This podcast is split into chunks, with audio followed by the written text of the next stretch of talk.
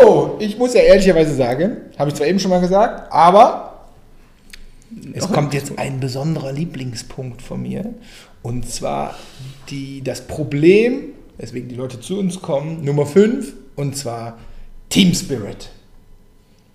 Ja, es gibt irgendwie ein Team, ein neues Team, neu zusammengewürfeltes Team oder Team hat eine schlimme Zeit hinter sich oder die wachsen einfach zu schnell, was auch immer ähm, da so passiert ist.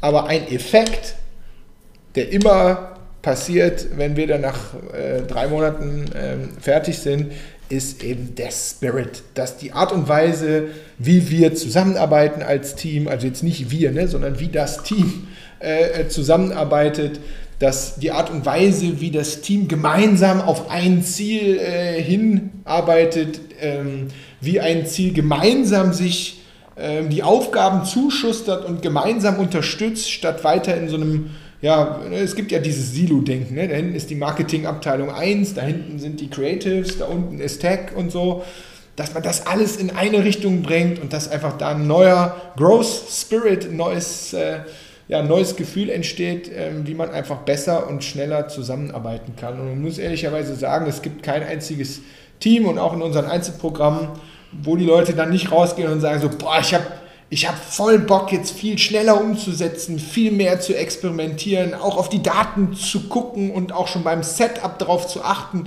dass ich das entsprechend messen kann. Und ich sage immer ganz ehrlich, das ist wirklich mein Lieblingspunkt, weil auch wenn ich immer in meine Historie gucke, da bei meinen zehn Jahren bei Trusted Shops, äh, so haben alle am Ende gesagt, und mir war das gar nicht immer so bewusst, ja, so ein, so ein Spirit in so einem Team kreieren, so eine Aufbruchsstimmung, das, das ist etwas, was ich einfach sehr, sehr gerne habe und sehr, sehr gerne äh, in Teams kreiere. Team Spirit Nummer 5.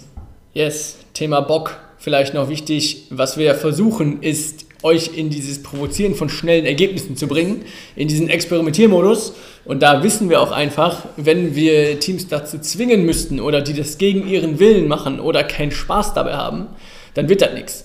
Ne, das, äh, das kennt ihr bestimmt von euch selbst. Ne, wenn ihr auf irgendwas keine Lust habt, dann wird das entweder schlecht oder es macht halt wirklich überhaupt gar keinen Spaß, das zu tun. So, und deswegen ähm, das Feedback kriegen wir auch immer nach den drei Monaten, aber es ist auch super wichtig für den Erfolg dieser drei Monate, dass man Bock dabei hat und dass man Spaß daran hat, neue Sachen auszuprobieren. Das äh, kriegen die aber nicht alle mit.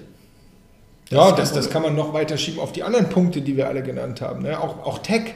Viele kommen rein am Anfang und da, es gibt ja immer jemanden, der ganz gut in Tech ist.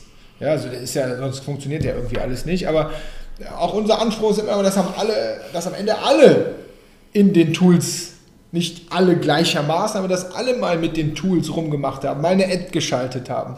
Und, und die Tools aller, aller Canva, aller Landingpage-Systeme, Tracking-Tools und so. Es muss doch möglich sein, dass beispielsweise in der Marketingabteilung jeder Zugriff auf Google Analytics hat, um zu gucken, ob den Shit, den ich gestern gemacht habe, ob der funktioniert hat. Ja, ich weiß, dass das bei Corporates schwierig ist. Ich sage trotzdem, ich werde nicht müde, das zu fordern und das zu provozieren, weil ich muss doch als Marketer meine Arbeit messen können. Das, sorry, da werde ich schon wieder sauer. Ja, nein, nein. Ja, so, das war die Nummer 5. Und jetzt, morgen, last but not least, die Nummer 6. Von der Strategie in die Umsetzung. Hört sich ein bisschen schwierig an, aber ist wahrscheinlich der Königspunkt. Mehr dazu in unserer letzten Episode unseres kleinen Sprints hier, Podcast-Sprints morgen.